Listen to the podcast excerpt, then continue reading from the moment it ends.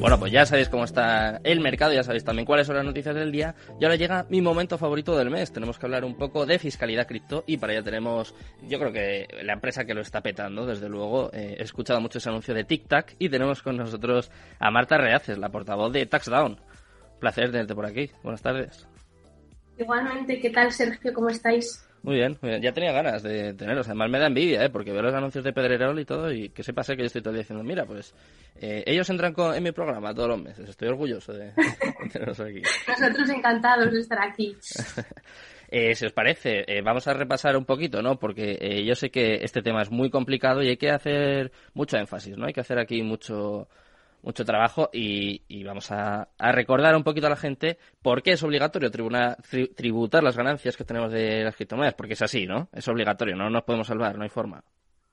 Pues eso me temo. Eh, al final, en la declaración de la renta, eh, lo que tenemos que declarar son todos los ingresos y rentas que hayamos obtenido durante el año, con lo cual, si hemos ganado dinero eh, mediante criptomonedas, tenemos que incluirlo en nuestra, en nuestra declaración, no nos libramos. Vale. Eh, ¿Depende de algo? Depende, la única forma de salvarse es si no estuvieses obligado a presentar la declaración, pero al final son casos un poco residuales. Y me explico, al final, eh, ¿quién está obligado a presentar la declaración de la renta en España? Pues son todas aquellas personas que hayan pasado más de 183 días al año en España. Y luego es verdad que hay determinadas reglas en función del tipo de ingresos. Por ejemplo, si yo he ganado 22.000 euros trabajando y luego he obtenido 100 euros de ganancia con criptomoneda, ya tengo que declarar la totalidad de la ganancia. Por ahí no me, no me escapo. Mm. La única mm, posibilidad es si, no hubiera, si yo no estuviese obligado a presentar la declaración. ¿Cuándo ocurre esto? Pues, por ejemplo, cuando eh, he ganado mm, solamente 10 euros en cripto y no he trabajado, hmm. ni he hecho nada más, ni he obtenido ningún otro tipo de ingreso. Bueno, pues en ese caso podría librarme de incluirla, pero una vez que supero los límites y se me considera obligado a presentar la declaración, tengo que incluir desde el primer euro que haya ganado en cripto. Vale. ¿Hay un mínimo? ¿Hay un mínimo por el que no haga falta presentar esta declaración?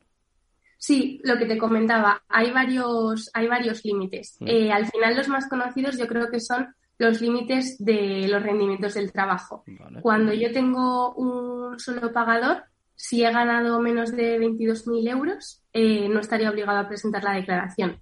En cambio, si he tenido más de dos pagadores, eh, tendré que presentar la declaración solo si he ganado más de 14.000 euros y he ganado más de 1.500 con el segundo pagador y siguientes. Luego ya hay otros límites que no tienen que ver con los rendimientos del trabajo y son más eh, subsidiarios, que tienen que ver, por ejemplo, si he obtenido más de 1.000 euros con, ganancias, ya quedo obligado a presentar la declaración, o si hubiera obtenido más de 500 euros en pérdida. Esto así dicho de, manera un poco general, pero bueno, para que tengamos la, idea en la cabeza de cuándo más o menos estamos obligados o no a presentar la, la declaración.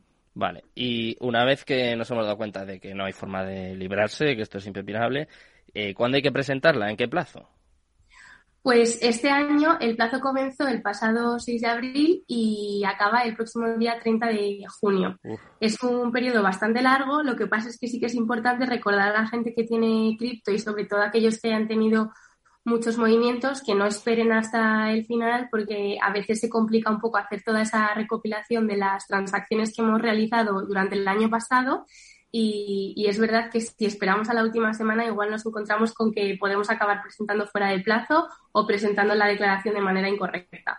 Con lo cual, quien no lo haya hecho ya, eh, que se ponga pronto a recopilar los, los reportes que sean necesarios para dejarlo visto cuanto antes. Hay que ponerse las pilas. ¿eh? El anuncio que comentaba yo antes, tic-tac, empieza ya a sonar el reloj, ¿eh? ya empiezan a sonar las alarmas. Y a ver, otra pregunta, porque eh, yo también tengo que decir ¿eh? que soy un poco listillo. Si yo me quiero pasar de listo y, presento la declaración fuera de plazo, porque digo, oh, pues igual si la presento fuera de plazo me, me libro de alguna forma. ¿Es posible o, o igual luego por listo me la llevo peor todavía? A ver, poder presentar, podemos presentar fuera de plazo, pero es peor para nosotros. ¿Por qué? Porque por presentar fuera de plazo, Hacienda nos castiga un poco. Mm. Eh, es verdad que las consecuencias dependen un poco de si la declaración que presentemos fuera de plazo nos sale a devolver o nos sale a pagar. Cuando nos haya a devolver, Hacienda nos, nos impone una, un recargo hmm. por presentar fuera de plazo, que al final, entre reducciones y tal, se quedan unos 60 euros. En cambio, cuando la, la cantidad que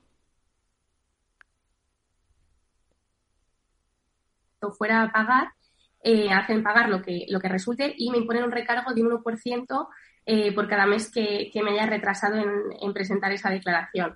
Con lo cual, eh, lo mire por donde lo mire, siempre me sale, presentar, me sale mejor presentar en plazo porque me ahorro esos recargos, esas sanciones.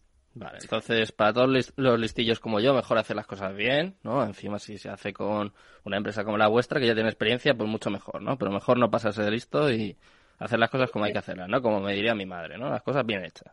Eso es. Eh, además, sí que es importante saber que siempre que nosotros regularicemos la situación por nuestra cuenta, es decir, tanto si se nos pasa el plazo como si de repente me doy cuenta que me he olvidado de declarar un broker, es siempre mejor que nosotros mismos regularicemos la situación antes de que Hacienda llame a nuestra puerta. Porque una vez que Hacienda llama eh, a, nuestra a nuestra puerta, ya no nos impone esos recargos, sino que nos pone sanciones, que pueden llegar a ser de hasta un 150% de la cantidad que hubiera dejado de declarar con lo cual la consecuencia es peor. Así que tu madre tenía muchísima razón, las cosas siempre bien hechas, vamos a intentar no equivocarnos, es verdad que en caso de que nos equivoquemos, pues podemos buscar una, una solución, mm. pero desde luego, estando en las fechas en las que estamos, que todavía queda tiempo, eh, animo a todo el mundo a ponerse con ello, que nos escriba si necesita ayuda, que nosotros lo ponemos facilísimo y que, y que no esperen porque al final eh, acabas perdiendo más dinero. Vale. Y eh, vamos a incidir en una cosa, porque claro, hay gente que lleva muy poquito en, el mundo cripto o que no sabe directamente de la fiscalidad pero hay algunos supuestos en los que no hace falta, por lo menos de momento, declararlo, ¿no? Por ejemplo, si tú tienes una criptomoneda y la estás holdeando, si no la, si no vendes, ¿no? En ese caso no habría que declarar nada, porque no estás operando con ella, ¿no? Eso es. Al final, lo que sucede es lo que comentaba un poco al principio. En la declaración de la renta, yo lo que tengo que incluir son las rentas, las ganancias, los ingresos que he ido obteniendo durante el año. Cuando me compro una cripto, no he obtenido ningún ingreso, ninguna renta, he tenido un gasto. Es como cuando me voy a cualquier tienda y me compro algo de ropa, eso no lo tengo que incluir en mi declaración. Es en el momento de la venta o en el momento en el que estoy obteniendo algún otro tipo de rendimiento, como con el staking, cuando estoy obligado a incluirlo en mi declaración. Vale, y en el caso de que tuvieras pérdidas, ¿qué, hay que hacer con esto? ¿Hay que declararlo? Eh, ¿Hay algún tipo de beneficio por declarar pérdidas? De alguna forma, asumir que no se te da del todo bien, ¿no? Por lo menos que este año mm, te ha ido regular. ¿Hay algún beneficio por ser legal? Eh, sí. Lo cierto es que las pérdidas fiscalmente no son tan malas porque siempre y cuando nosotros podamos justificar que hemos tenido esas pérdidas, por ejemplo, a través del reporte de, nuestro exchange o nuestro broker, mm. em, las pérdidas compensan fiscalmente a las ganancias. ¿Esto qué quiere decir? Que al final reducen la cantidad de impuestos que yo pago. Y es más, compensan las ganancias que yo he obtenido con otras cripto, pero también con otros activos como acciones, ETFs, lo que sea. Hmm. ¿Qué ocurre si me siguen, digamos, sobrando pérdidas? Pues no pasa nada, tengo cuatro años para utilizarlas, para beneficiarme de ellas. Con lo cual, súper importante, oye, si he tenido pérdidas y puedo justificarlas, vamos a incluirlas en la declaración que, resulta en un beneficio para nosotros. Hmm. Vale. Y eh, es que yo hoy vengo un poco, un poco rebelde, entonces eh, vamos a seguir hablando de los listillos, ¿no? Porque ahora está muy de moda los criptopelotazos y quiero saber eh, qué pasa si yo pegué un pelotazo. Ponte, hace cinco años, en 2016, y cogí toda la subida de 2017 y, y no lo tribute. Dije, bueno, Hacienda no se entera de nada, yo creo que no me van a pillar y ponte, hice un por 20. ¿Qué pasa si no, si no, lo, si no lo tributo? ¿De alguna forma prescribe? ¿Cómo funciona? Bueno, pues aquí tendríamos que analizar un poco lo que, lo que ocurrió. Si yo, por ejemplo, en 2016 eh, compré esa cripto y la sigo manteniendo en cartera, es decir, no he vendido esa cripto, no he hecho absolutamente nada con ella, lo que comentábamos, al final, si solo compré, no pasa nada, no es que haya dejado de declarar nada y el día en que yo venda esa cripto y me haga trillonario, pues tendré que, contárselo a Hacienda y pagar los impuestos que correspondan. ¿Qué ocurre si lo hubiese vendido en 2017, eh, por ejemplo? Hmm. Ahí ya tengo un problema, porque resulta que tenía que haber eh, declarado esa ganancia que tuve y no lo he hecho. Si Hacienda se entera, es lo que comentábamos antes, me va a imponer una sanción, me va a hacer pagar lo que hubiera resultado de, la declaración si yo hubiera incluido esa pérdida y además va a iniciar un procedimiento sancionador, eh, pudiendo llegar la cuantía hasta el 150 de lo que hubiera dejado de, ingresar. Con lo cual, si he pegado el superpelotazo, va a ser un pastizal. Entonces, sí, dime, perdón. Nada, perdón. Eh, ¿Puede revisar Hacienda eh, hasta el infinito años anteriores? No. Lo que puede revisar son cuatro años, hacia adelante y hacia atrás. Mm. Quiero decir, eh, la declaración del 2017 prescribirá el próximo 30 de junio mm. Y la declaración de este año prescribe dentro de cuatro años, con lo cual les da tiempo más que de sobra a revisar y re-revisar.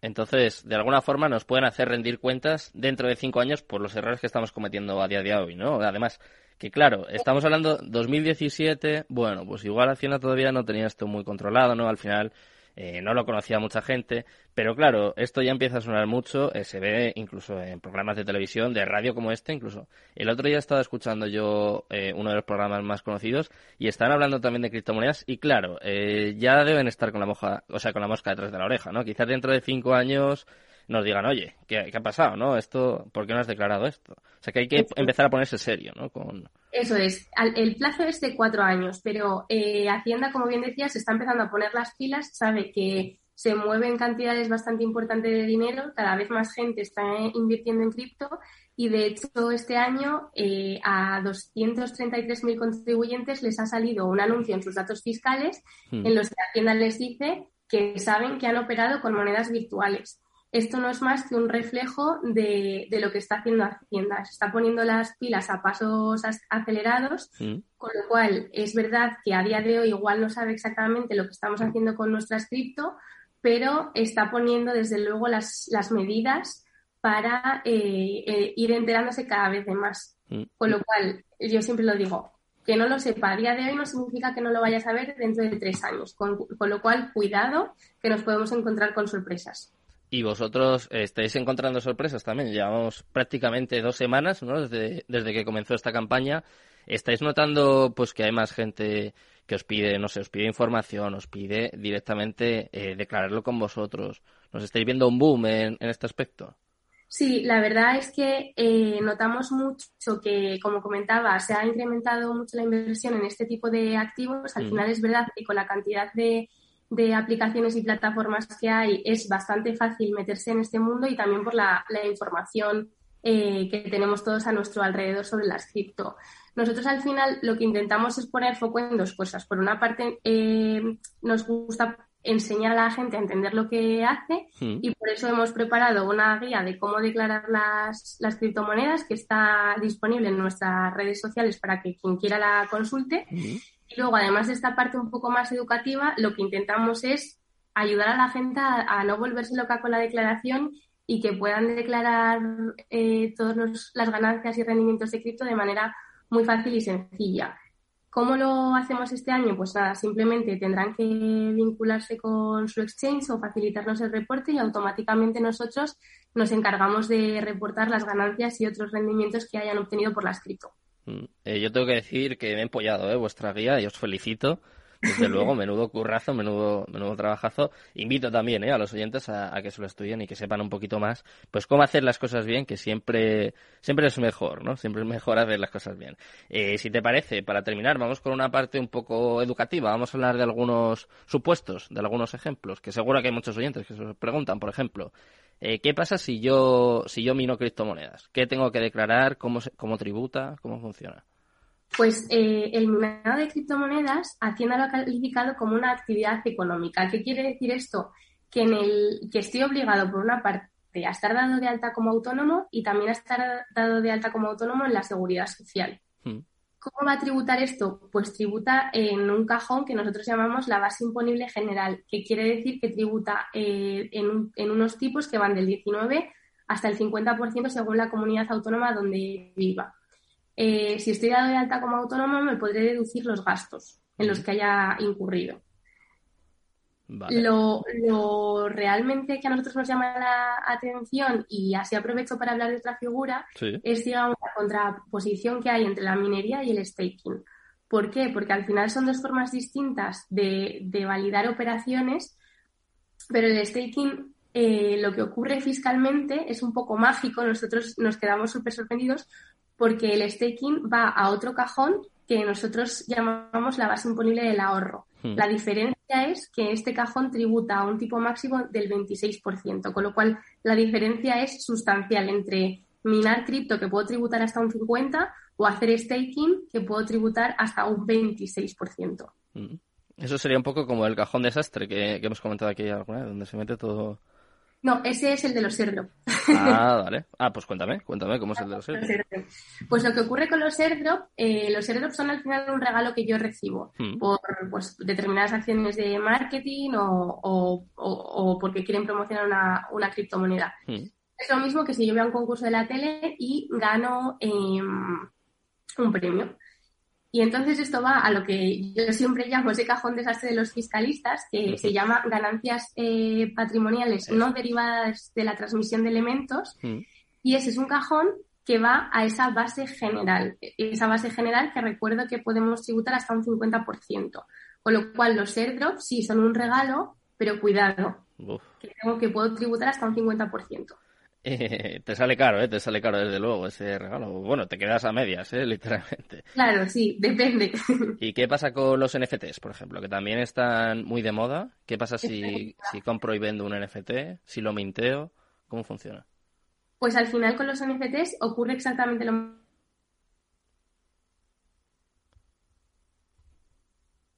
y en ese caso o una pérdida o una ganancia patrimonial. ¿Cómo se calcula esto? Pues es la diferencia entre el valor por el que lo vendo y el valor al que lo compré. Ahí no habría ninguna particularidad y me podré también deducir los gastos asociados a esta transacción. ¿Qué ocurre luego con los royalties? Pues los royalties en el caso de los NFTs eh, depende un poco de cuál sea la casuística.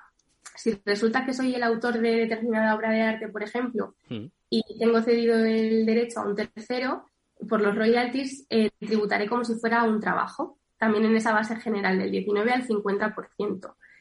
En cambio, si no lo tengo cedido, es una actividad económica, como lo que sucedía con la minería. Y también tributo de la misma manera, del 19 al 50%. Y me podré deducir los gastos asociados a, a la consecución de esos royalties.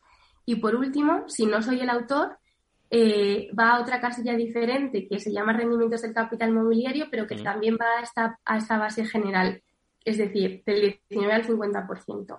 ¿Qué quiere decir con esto? Que al final los royalties tributan siempre de manera similar, pero es verdad que la cajita o la casilla donde van en la declaración es distinta según la casuística en la que nos encontremos. Vale, bueno, pues eh, con este supuesto nos vamos a despedir, a despedir por supuesto. Eh, como siempre ha sido un placer teneros por aquí. Os deseamos muchísima suerte, eh, que yo sé que estáis muy liados y que sigáis igual porque es que lo estáis petando, es que estáis en, todos lados. Muchas gracias, Sergio. Muchas gracias por invitarnos y un placer volver a estar aquí. Igualmente. El, mes que viene volveremos con más fiscalidad cripto. mañana volvemos, como siempre, con nuestro programa. Esperamos que paséis muy buena tarde, que os cuidéis mucho. Y Cripto Capital, tu demon.